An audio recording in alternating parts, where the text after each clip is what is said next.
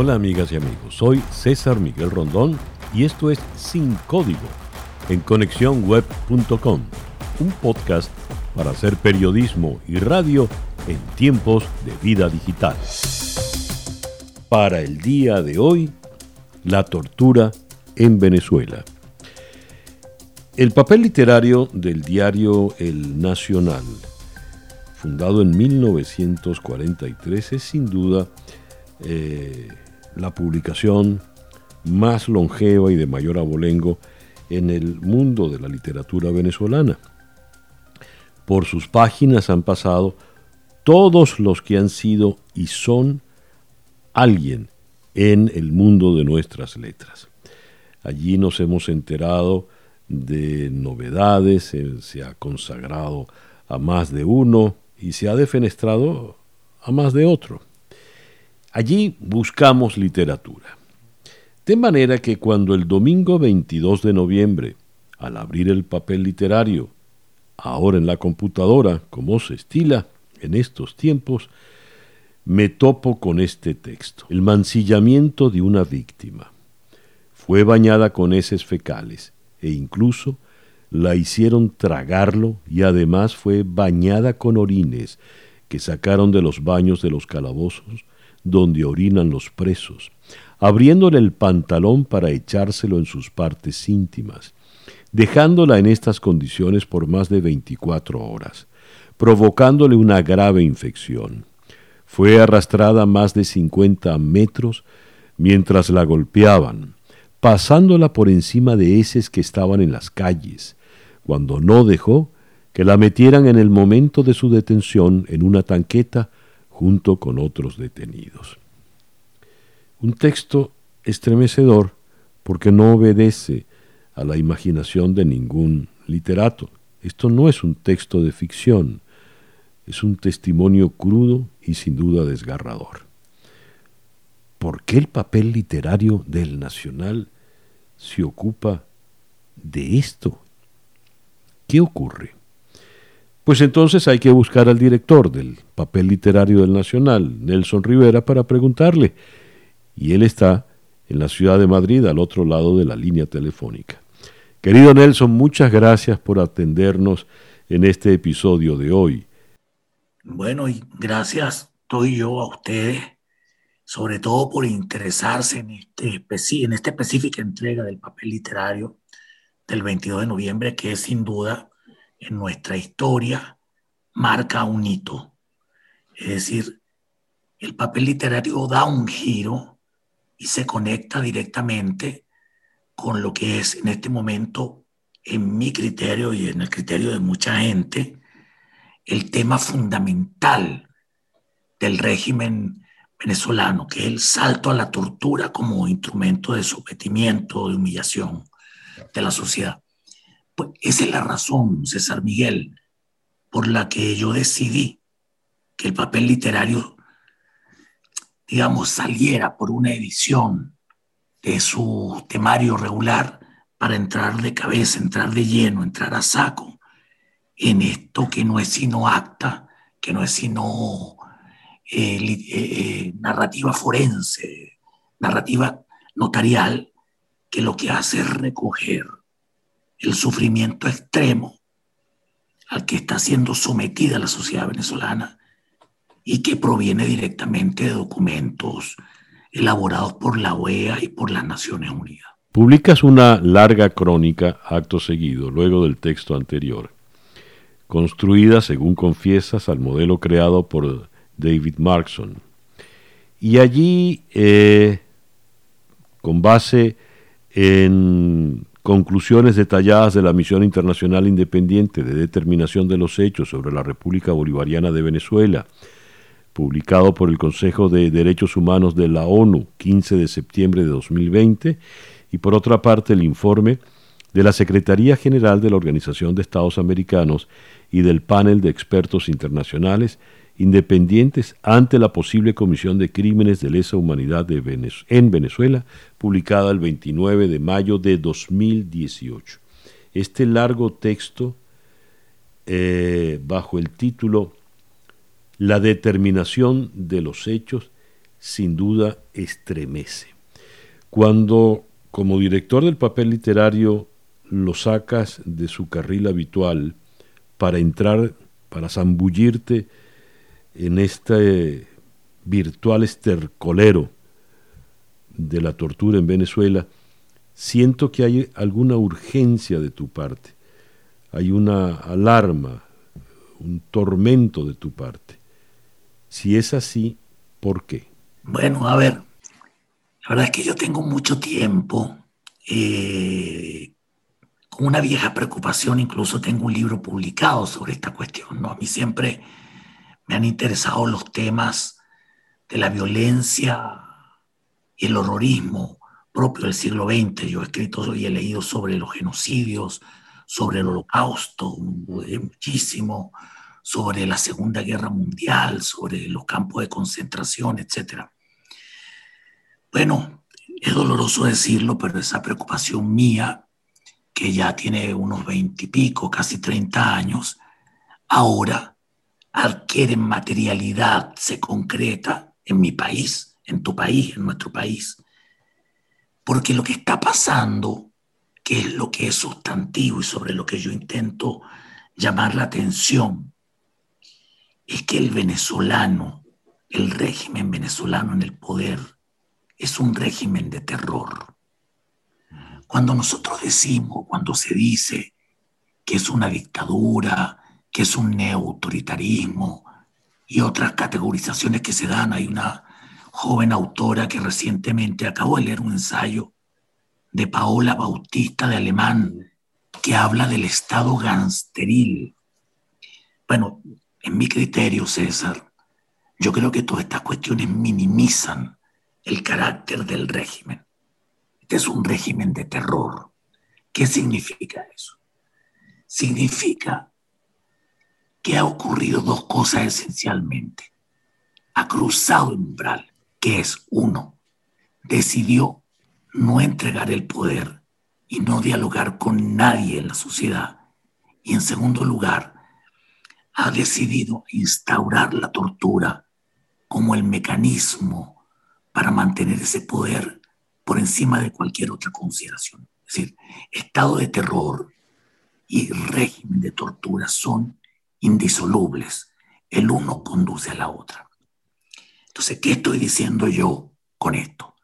Estoy diciendo que hay suficiente testimonio, documentos, declaraciones, confesiones, por ejemplo, del general Christopher Figuera, que documentan que en Venezuela la tortura es una política de Estado.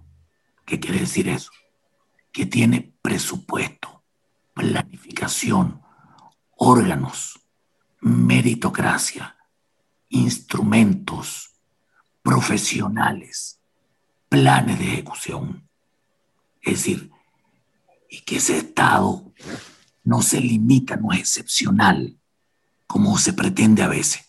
No es solo el SEBIN, no es solo el DGCIM, pero sobre todo, y esto es lo más importante, no son solamente los torturadores, es decir, no se limita a los carnífices que trabajan en el SEBIN o en el DGCIM, o en la Policía Nacional Bolivariana, o en el FAES, o en el CONAS, o en la Guardia Nacional.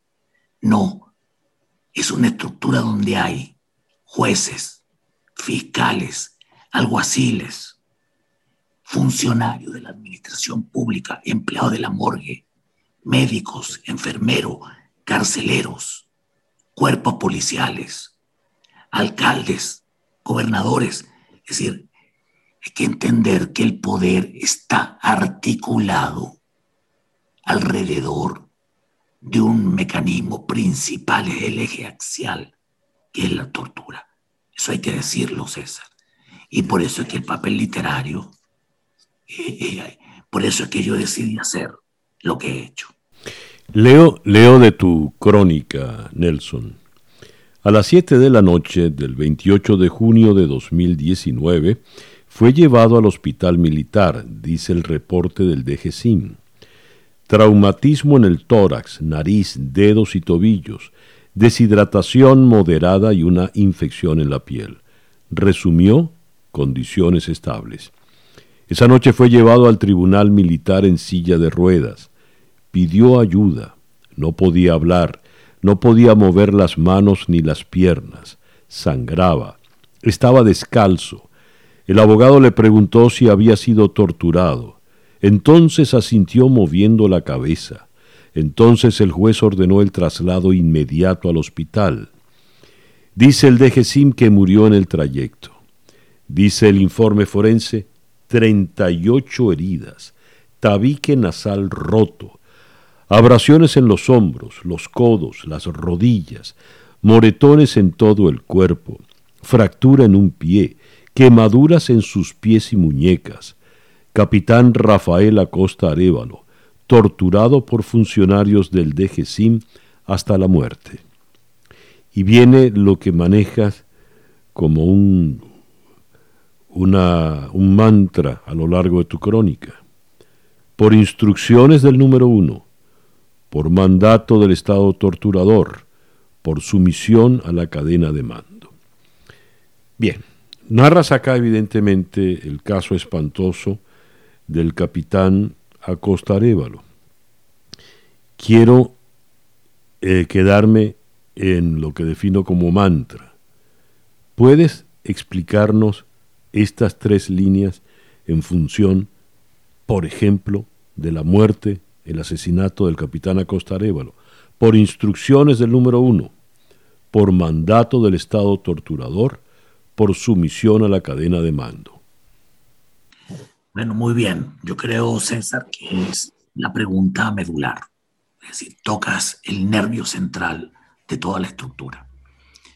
Hay un mandato.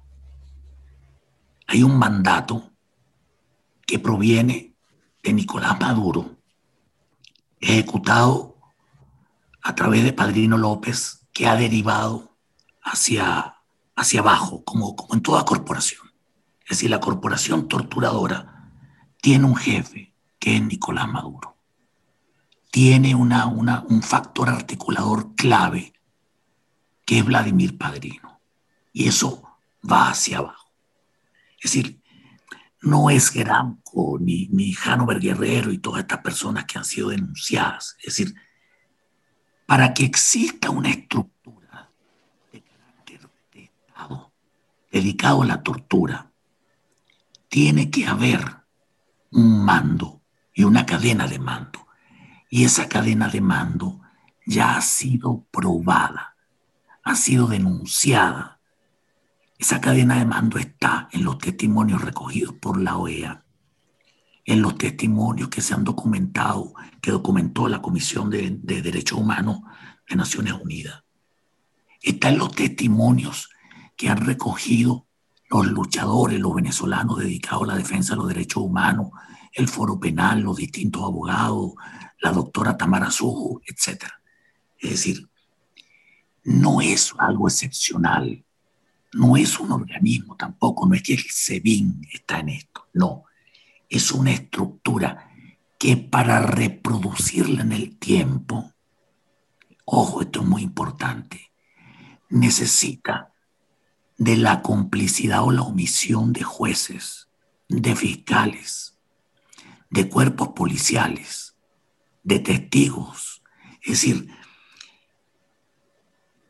no es un grupo de gente, son miles de personas las que hacen posible que esto ocurra. Son instituciones completas. Mira, hay testimonios, César Miguel, de personas, pero golpeadas, rotas, sangrando en el último estado, que han sido llevados, oigan esto, que han sido llevados a médicos del, del CENAMEF, del Servicio Nacional de Medicina Forense, es decir, de la morgue. Y esos médicos han firmado unos papeles diciendo que esas personas están en perfecto estado hay profesionales de la medicina en Venezuela que han avalado y avalan estas prácticas. Entonces, es una, una, una estructura, una red muy compleja que ha recibido una orden y actúa, ¿qué caracteriza? ¿Cuál es el principio motor de esa red? La impunidad. Es decir, se sienten más allá de la ley, del Estado de Derecho. Y por eso actúan como actúan. Pero además hay otro componente, y aquí voy a, citar, mira, hay un libro extraordinario de una, de una autora italiana, este, una pensadora italiana que se llama Donatella di Cesare. Tiene un libro dedicado al tema de la tortura, donde ella trata de indagar en la fenomenología de la tortura, o sea, qué es la tortura, qué lo promueve, cómo es posible. Bueno, y ahí hay una cosa fundamental. ¿Quién es el torturador, César Miguel? El torturador es un hombre ideologizado. No hay torturador mecánico, no hay torturador simplemente burócrata que atiende una orden. Es decir, alguien que se convierte en el instrumento de una política que consiste en causar dolor psíquico y dolor corporal a los demás, a la persona, a personas indefensas. Es alguien ideologizado, alguien que entiende que el otro no es una persona, es una no persona. Ha sido en su comprensión, ha sido despojada de su carácter humano y por lo tanto es un pedazo de carne a la que hay que infligir sufrimiento. Eso está, sí. Nelson, Sí, quisiera, quisiera detenerme en esto un momento. Hubo un, tiempo, cuando empezaron a conocerse las noticias sobre las torturas, que mm, más de un venezolano, queriendo de alguna forma proteger a lo que somos, decía, no, los venezolanos no somos tan crueles, esto es una enseñanza cubana y las torturas las llevan adelante cubanos. A lo mejor es cierto, pero mm, también es cierto que son venezolanos los que llevan adelante estas torturas. Hay un caso emblemático, el del general Hernández Dala, Iván Hernández Dala, quien no solo es el jefe de la DGCIM, donde se han cometido los, las peores torturas que se sepa aquí afuera, sino que además es el jefe de la Casa Militar es decir, su despacho está al lado de Nicolás Maduro. No hay que ser demasiado agudo para entender que las órdenes las recibe directamente de Nicolás Maduro, abriendo la puerta. A ver, ¿quién es este general Hernández Dala? Quiero detenerme en él un momento y me viene a la memoria el famoso ensayo de Hannah Arendt a propósito de Eichmann en Jerusalén, La banalidad del mal, porque Eichmann, según concluyó Arendt, pues era un burócrata que quiso hacer con el mayor esmero posible el trabajo al que le designó la burocracia. Acabas de agregar un elemento importante, tú dices, el torturador es un ser ideologizado y lo que tiene él allí en delante para torturar es un no ser, es una no persona, es apenas un pedazo de carne. Olvidémonos de Eichmann. ¿Quién es Iván Hernández Dala frente a, por ejemplo, el capitán Acosta Arevalo? Bueno, es un fanático. Es un hombre que se, que se asume a sí mismo como un revolucionario con responsabilidades muy altas en la protección del poder al que él está en obligación de cuidar. Le ha sido designada la tarea de cuidar la integridad física del jefe del poder, pero además está al frente de uno de los, de, uno de los organismos donde se producen las peores escenificaciones y situaciones de tortura, las peores prácticas, las prácticas más desgarradoras. Bueno, es un fanático, alguien que entiende que el resto de la sociedad o que todos aquellos que se resisten, se oponen, disienten, protestan, son enemigos que deben ser castigados de forma extrema. Es decir, deben ser sometidos a sufrimiento, porque no es simple prisión. Es decir, en Venezuela a los presos políticos no se les detiene ya, no se les encierre ya.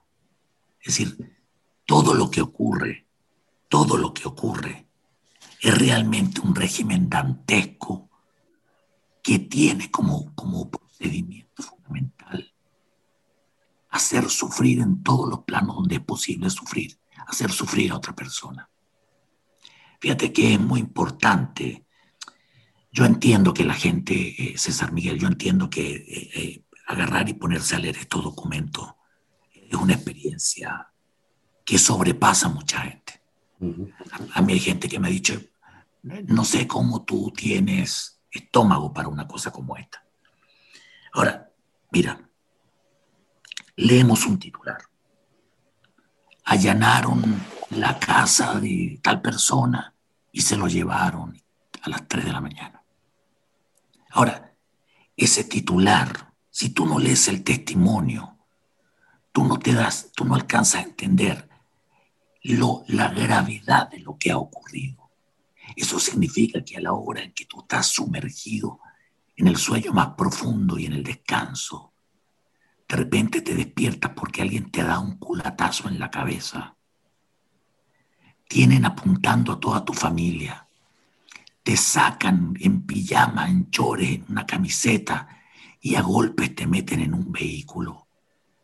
Mientras toda la familia la encierran en un cuarto y arrasan con todas las pertenencias.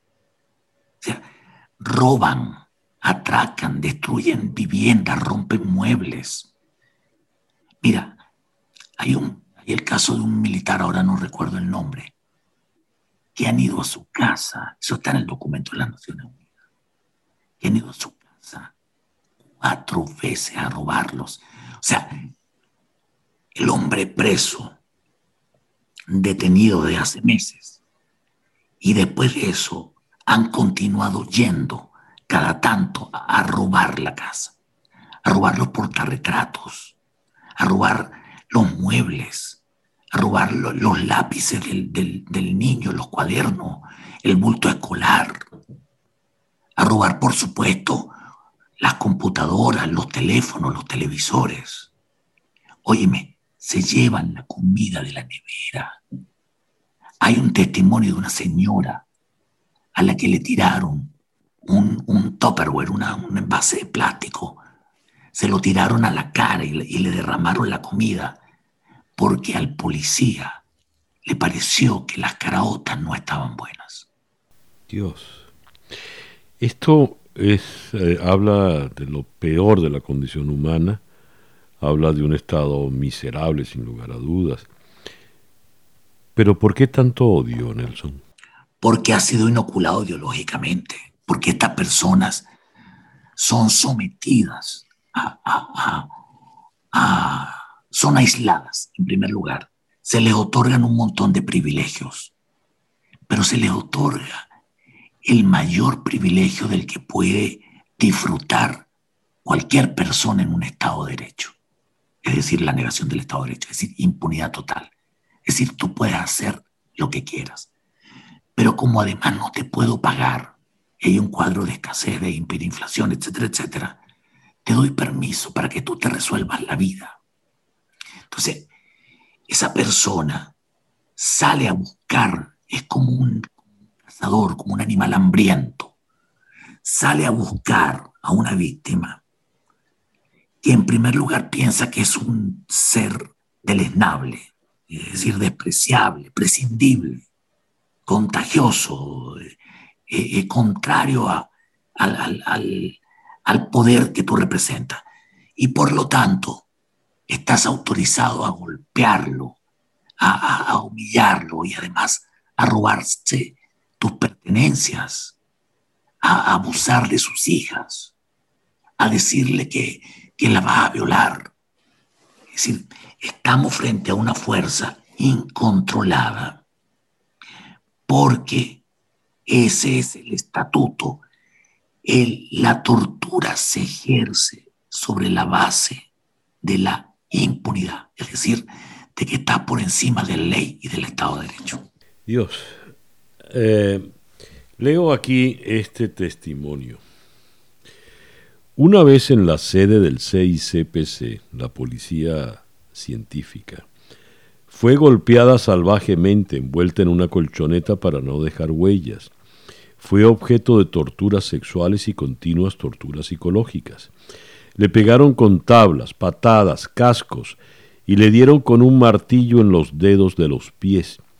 Recibió descargas eléctricas en los senos, le arrancaron el cabello, recibió intentos de asfixia con bolsas plásticas hasta hacerla desfallecer. Accionaron un percutor o taladro cerca de su oído y la amenazaron con lanzarla al río Guaire. Leo esto y veo que es el CICPC de manera tal de que esto escapa al ámbito militar también, el tema de las torturas. Esta mujer tan salvajemente torturada, ¿qué hizo? ¿O qué se supone que hizo? Nada. Nada. Esa persona en particular fue llevada, fue detenida por ser prima de un militar acusado de estar eh, de haber participado en una conspiración, de ser partícipe de una conspiración. Cuando fueron a su casa por vez primera, encontraron artículos, alguna publicación, algún libro, todos amontonados en, un, en una esquina de una biblioteca, que daban cuenta de un espíritu opositor es decir, encontraron libros y recortes de periódico e incluso algún, algún papel impreso tomado de, portales, noticias, declaraciones de, María Corina, eh, Machado, declaraciones de Guaidó, etcétera, etcétera.